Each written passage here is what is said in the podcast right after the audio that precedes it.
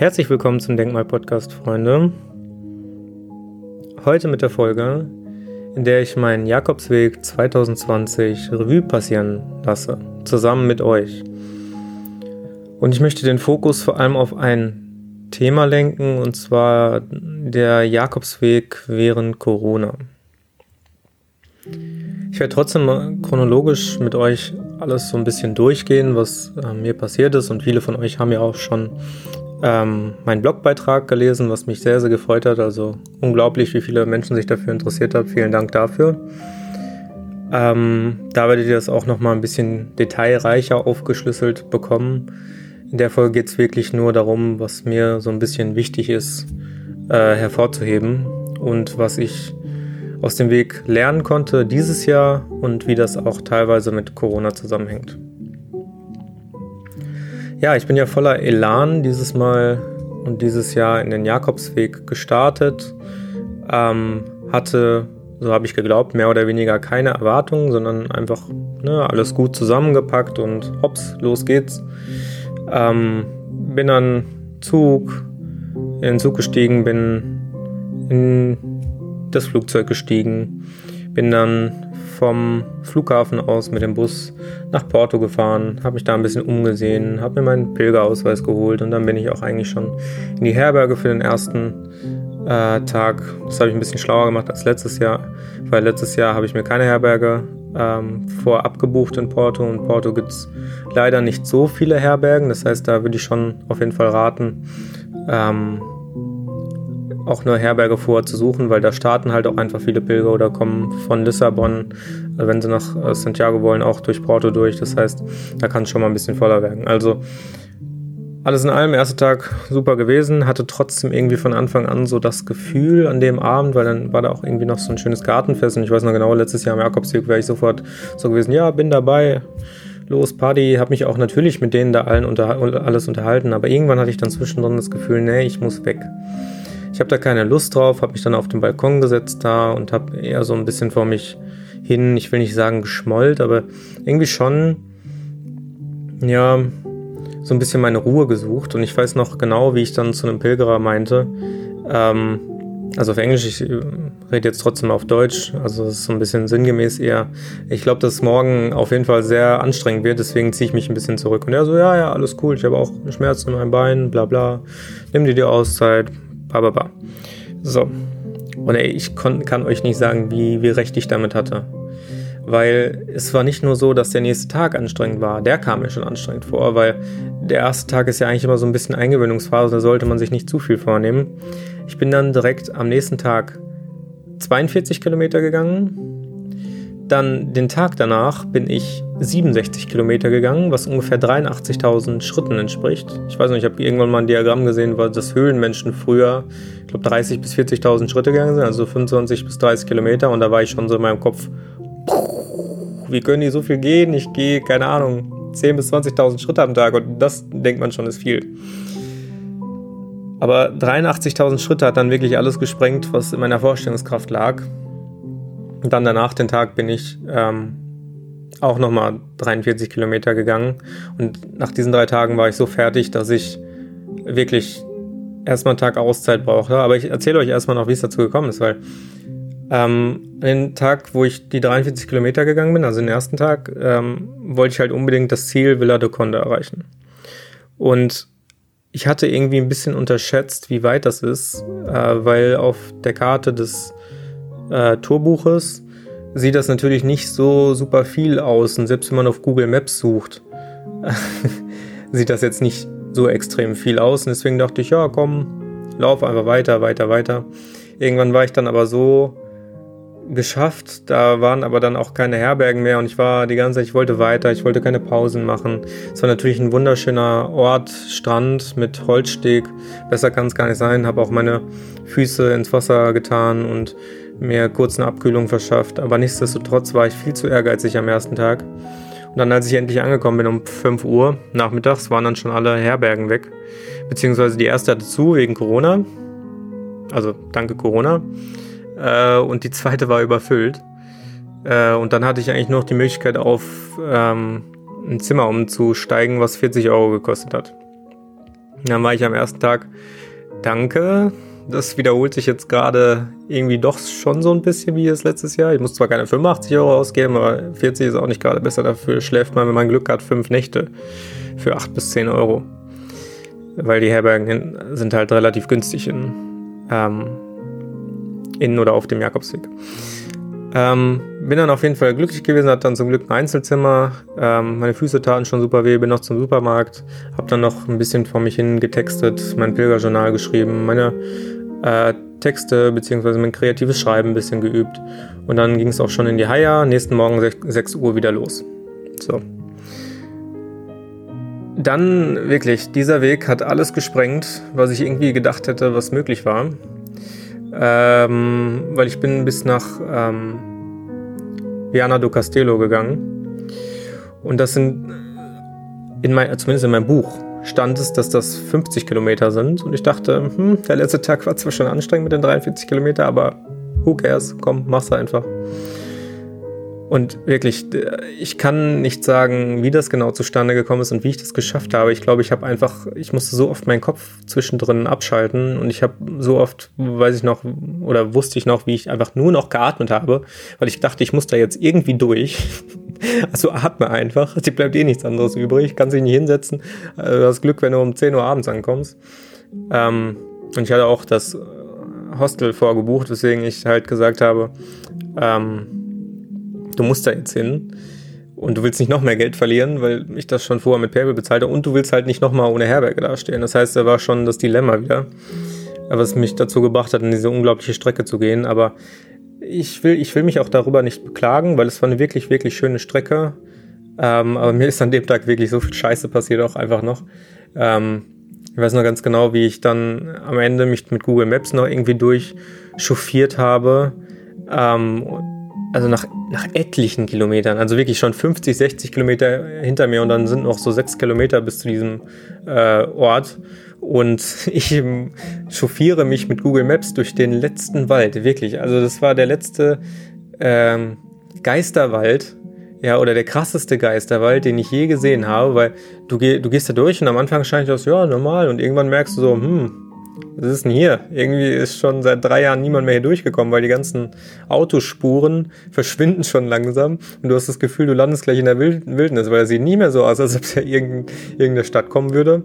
Ich also Google Maps die ganze Zeit am gucken, ja, endet dieser Weg jetzt hier gleich irgendwo oder geht das auch weiter? Aber Google Maps die ganze Zeit, ja, geht weiter, weiter und dann bin ich auch durch irgendwie, das ist wirklich, das war, als ob da gar kein Weg mehr war, bin ich in irgendwelchen, durch irgendwelche Büsche gelaufen zwischendrin lagen dann Klamotten äh, in der Gegend rum, wo ich da wirklich dachte, hier springt mich gleich irgendwann ein Bär an. Und das ist ja wirklich nach 50, 60 Kilometern, wo man schon gar keine Kraft mehr hat und auch gar keinen Nerv mehr dafür. Ja, als ich aus diesem Wald raus war, ich war so happy. Dann, dann hatte ich erstmal wieder einen kleinen Kraftschub, weil ich dachte, jetzt habe ich überlebt. Jetzt bin ich wenigstens noch happy zu leben. ähm, dann waren es auch nur noch, das heißt nur noch fünf Kilometer. Ähm, aber diese fünf Kilometer haben sich dann auch nochmal gezogen, weil da musste ich auch ähm, kurz vorher äh, brauchte ich nochmal was zu essen. Das heißt, ich musste nochmal runter in den Ort, in den Supermarkt, äh, mir Brot mitnehmen und Saft und was weiß ich nicht alles. Und dann habe ich festgestellt, oh, du hast hier ja die Herberge gebucht, die ganz oben auf dem Berg ist. Da muss ich noch 300 Treppen nach oben laufen. Und echt, ich bin in dieser Herberge, also ich bin nicht wirklich äh, direkt in der Herberge angekommen, sondern ich musste erstmal noch an zwei anderen ähm, Gebäuden fragen, beziehungsweise an einer Kirche und einem anderen Restaurant, äh, wo denn diese Herberge ist, weil die einfach aussah wie eine Garage. ich will mich nicht beklagen, also ich war wunderschön da drin, äh, sehr modern. Ich hatte auch ein Mehrbettzimmer, wo ich alleine drin war, also perfekt. Ähm, aber bis ich das mal gefunden hatte und all dieses Leid überwunden habe, was ich brauchte, um da hinzukommen, hatte ich wirklich überhaupt keine Nerven mehr übrig. Und ich habe es wirklich an dem Abend, das weiß ich noch wie bis heute, kaum geschafft, mich auszuziehen, weil ich solche Schmerzen hatte vom Gehen. Also sowohl in den Adduktoren als auch in den Abduktoren, in den Füßen, in den Waden, in den äh, Oberschenkeln, äh, in den Schultern von dem 60 Kilometer Tragen meines äh, 13 Kilo schweren Gepäcks. Also alles. Ähm, und dann weiß ich noch, ich habe noch mit meiner Freundin telefoniert und danach bin ich, glaube ich, ohnmächtig geworden. Ach ja, und am nächsten äh, Tag bin ich dann ja, einfach wieder mal 43 Kilometer gegangen. Mit unglaublichen Schmerzen, die ich auch schon den Tag hatte, wo ich 60 Kilometer gegangen bin. Auch da tat mir schon alles super weh, aber am nächsten Tag war es noch schlimmer. Und dann bin ich in Kaminia angekommen am Ende und ich will gar nicht zu sehr auf den Weg eingehen, aber ich weiß nur noch, ich war so froh, dass ich äh, das Zimmer hatte, dass ich dann gesagt habe, ey, Tristan, du musst jetzt mal wirklich diesen Leidensweg hier beenden, weil du willst diesen, diesen Jakobsweg eigentlich genießen. Und nimm dir jetzt einfach mal eine Auszeit. Harpe Kerkling hat das ja auch in seinem Buch beschrieben, äh, dass er immer mal wieder auch sich einfach ein Taxi genommen hat, weil er gesagt hat, es geht nicht weiter. Und diesen, das gehört ja auch irgendwie bei dieser Wanderung dazu, auch einfach mal zu sagen, wenn es nicht mehr geht, dann geht es nicht mehr. Ja, das ist überhaupt kein falscher Stolz, äh, den man da anbringen sollte, sondern einfach mal sagen, es geht nicht. Auch wenn ich einen sehr strengen Zeitplan hatte, also ich äh, hätte alles geschafft. Äh, aber, also auch einigermaßen locker. Die letzten, letzten drei, vier Etappen wären nur so 20, 30 Kilometer gewesen. Ähm, ich hätte auch alles eigentlich geschafft, aber ich habe dann gesagt, nee, den nächsten Tag waren nochmal 30 Kilometer gewesen und da fahre ich wirklich lieber mit dem Bus. Ähm, ein bisschen zur Erholung, ein bisschen einfach in die Landschaft gucken. Hast ein bisschen mehr Zeit dann an der spanischen Grenze, kannst ein bisschen Zeit in ähm, Tui verbringen, also in dem nächsten Ort. Das habe ich dann auch so gemacht, habe meine Füße erholt. Ähm, ich muss nur dazu sagen, das Handy diesmal auch dabei zu haben, ist wieder was ganz anderes als letztes Mal, weil man macht sich teilweise mit dem Ding so verrückt. Wenn man jetzt sein Ticket online bucht und dann die äh, Abfahrtshaltestelle, die, irgendwie gibt es in Portugal und Spanien auch keine Abfahrtshaltestellen, äh, beziehungsweise die, die ich immer gesehen habe, das sah immer aus, als ob da nur ein Geisterbus vorbei, vorbeifährt. Aber die, wo man sich dann irgendwann ein Ticket kauft, äh, hast du dann keine wirkliche Haltestelle, sondern wartest irgendwo auf so einem Parkplatz. Und dann kommen die Portugiesen, das schwöre ich euch, die kommen eben mehr 15 Minuten zu spät. 15 Minuten zu spät fahren die dann los. Und wenn sie nicht 15 Minuten zu spät sind, dann kommen sie pünktlich, aber dann warten sie noch 15 Minuten und machen Pause. also besser geht's auch eigentlich nicht. Ähm, aber da habe ich dann auch gemerkt, kommt der Deutsche wieder so ein bisschen hoch in mir. Ähm, also das alles mal so ein bisschen beiseite gelegt. Den Tag genossen, ein bisschen mehr. Ähm, ja, bin dann von, von Tui den nächsten Tag wieder weiter, nachdem ich die Busfahrt gemacht habe und noch so ein paar Kilometerchen gegangen bin zu meiner Herberge und ich mich ausgeruht habe. Äh, nächsten Tag dann nach Redondela Redondela war auch immer auch wieder relativ anstrengend, anstrengend aber ab da ich kannte ich die Strecke wieder, weil der Küstenweg, den ich gegangen bin, der hat sich ähm, in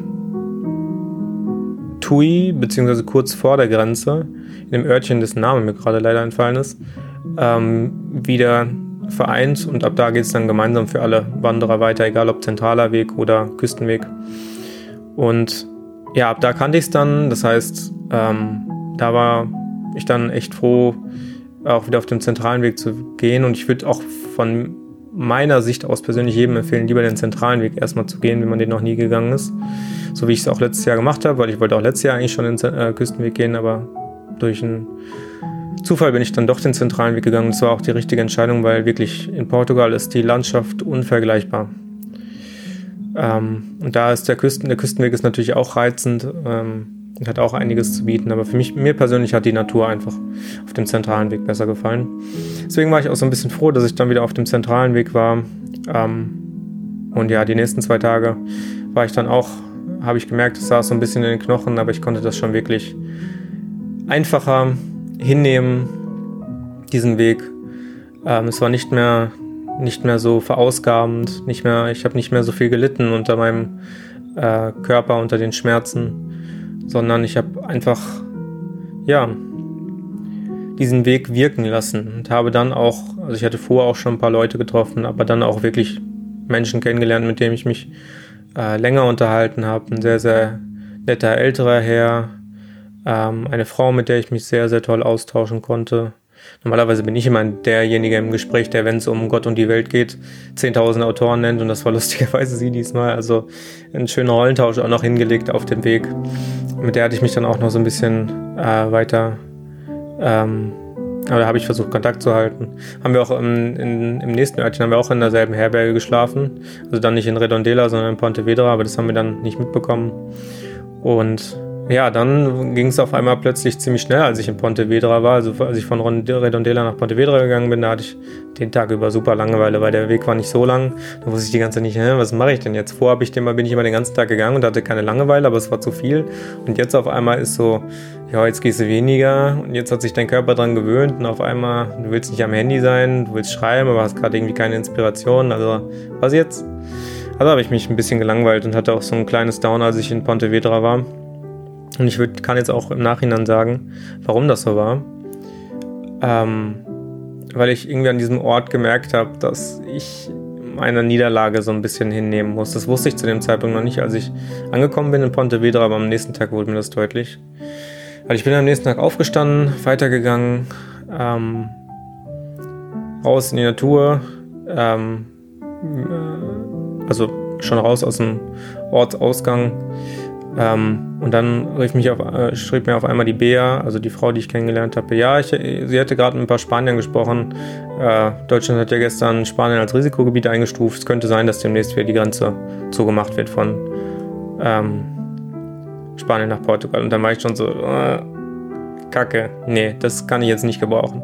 Da war ich die ganze Zeit hin und her überlegen, dann haben wir noch telefoniert und dann ging es eigentlich relativ schnell. Dann hatte ich, habe ich mir fünf Minuten Zeit genommen und habe gesagt, ey, Dreieinhalb Monate war die Grenze zu. Du willst jetzt hier nicht in Spanien bleiben für den Rest deines Lebens. Deswegen muss jetzt alles umbuchen. Flixbus umgebucht. Anstatt von Santiago nach ähm, Porto. Ähm, vier Tage später habe ich dann direkt an dem Tag den Flixbus genommen. Vom Pontevedra aus nach Porto Airport und habe dann noch meinen Flug umgebucht. Und bin dann an dem Tag wieder zurückgeflogen was sehr, sehr frustrierend war für mich und ich hatte den ganzen Tag damit zu knabbern. Ich hatte ja auch zwölf Stunden Zeit, an denen ich gewartet habe. Von 9 Uhr bis, nee, mehr hatte ich sogar. Ich habe von 9 Uhr, habe ich mich, glaube ich, entschieden und um 12 Uhr abends bin ich dann wieder in Düsseldorf angekommen. Ähm, hatte 15 Stunden Zeit, äh, das Ganze zu verdauen, habe aber natürlich noch mehr, mehr und länger gebraucht, weil dieser Rückweg mich auch einfach so fertig gemacht hat, die ganze Zeit diese Maske zu tragen. Überall auf dem Flughafen, im Bus, ähm, dann noch den Corona-Test zu machen, wobei ich es hasse, wirklich ein Stäbchen in den Rachen zu bekommen und auch durch die Nase, weil das als Kind mochte ich das schon nicht und dann halt wirklich äh, diesen Test gezwungenermaßen zu machen, weil ich keine 14 Tage in Quarantäne bleiben kann. Ähm, das hat mir dann wirklich nach diesen zwölf Stunden warten und fertig sein und Entscheidungen nicht wissen, soll ich das bereuen, soll ich es nicht bereuen. Also ich meine, man kann es sowieso nie ändern. Aber man hat ja immer dran zu knabbern so ein bisschen, wenn man sich selber so kurz vorm Ziel dazu zwingen muss, aufzugeben. Ja. Also es war, es war eine sehr, sehr krasse Erwartungsenttäuschung, weil ich letztes Jahr vom Jakobsweg gekommen bin mit einer Seelenruhe. Und ich hatte mich auch noch mit der Frau unterhalten, die ich letztes Jahr kennengelernt habe. Die Barbara, die hat auch gesagt, es war die richtige Entscheidung und ähm, auch wenn ich nicht diesen Holy Peace, so wie wir den nennen, also diese heilige Stille wiedererlangt habe, habe ich, werde ich mit Sicherheit daraus lernen und so war es auch. Ich habe mir dann die zwei Wochen nach ähm, dem Jakobsweg genug Zeit zum Grübeln genommen und habe dann einfach erkannt, ja, du hast so viele Lektionen da gelernt, auch wenn es auf die harte Tour war, mit dem falschen Ehrgeiz ähm, und auch mit teilweise ähm, Dingen einfach hinnehmen oder ertragen, die man persönlich für moralisch nicht vertretbar findet, wie zum Beispiel Kleines Beispiel, die Maskenpflicht, von der ich wissenschaftlich mal behaupten würde, von den Studien, die ich darüber gelesen habe, und es waren nicht wenige, ähm, dass es einfach nichts bringt. Und dann halt die Menschen wirklich in Spanien damit rumlaufen zu sehen. Ja, es ist äh, vor allem auch einfach nicht nur so rumlaufen zu sehen, wenn sie halt dicht aneinander gedrängt sind, weil das haben wir in Deutschland auch. Oder in Gebäuden zum Beispiel. Sondern die tragen die dann halt auch wirklich einfach, weil es in Spanien landesweit auch an öffentlichen Plätzen gilt, tragen sie einfach die Maske äh, wenn 50 Meter niemand von ihnen, äh, niemand ihnen zu nahe ist und dann ist, kommt halt wirklich so ein bisschen die Wut bei mir hoch, weil ich weiß, welche Nebenwirkungen so eine Maske auch haben kann. Äh, da gab es ja auch hier die Studie mit psychovegetativen Nebenwirkungen der Mund-Nasen-Verordnung.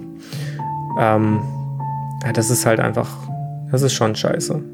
Finde ich persönlich. Aber das muss ich halt hinnehmen und das ist halt meine Sache und kann jeder gerne natürlich eine andere Meinung haben, aber sowas halt für mich zu ertragen, obwohl ich weiß, wissenschaftlich ist das Nonsens. Ähm, weil ja ich eine sehr konträre Meinung gegenüber vielen Maßnahmen habe, die während dieser in Anführungsstrichen Pandemie ähm, unternommen wurden. Ähm, ja. Ja, es ist, es, es war einfach ein sehr starker Leidensweg, habe ich ähm, nach, nach dem Weg festgestellt, was aber auch gut war. Ich konnte viel lernen auf die harte Tour. Und ich konnte natürlich auch viele Menschen inspirieren. Viele haben mir geschrieben, hey, ich verfolge das hier, was du machst, finde ich super. Konnte ein bisschen mehr zu mir finden. Ich konnte diesen falschen Ehrgeiz konnte ich auch auf mein Leben übertragen. Also, weil ich immer so jemand bin, ich mache mir so viel Druck, ja, du willst was erreichen und deswegen musst du hier das und das aufbauen und das und dann schreibst du das Buch noch und den Podcast und die Podcast-Folge und das sollen möglichst viele Menschen hören und begeistert sein und Rückmeldungen geben. Aber wenn man halt die falschen Erwartungen hat oder einfach zu viel Ehrgeiz reinsteckt, dann wird man irgendwann mit der Zeit frustriert. Und das habe ich, glaube ich, es geschafft, so ein bisschen hinter mir zu lassen, weil mir ja der Weg in den Arsch getreten hat. Und gesagt hat, so kann es nicht weitergehen, schalt mal einen Gang zurück.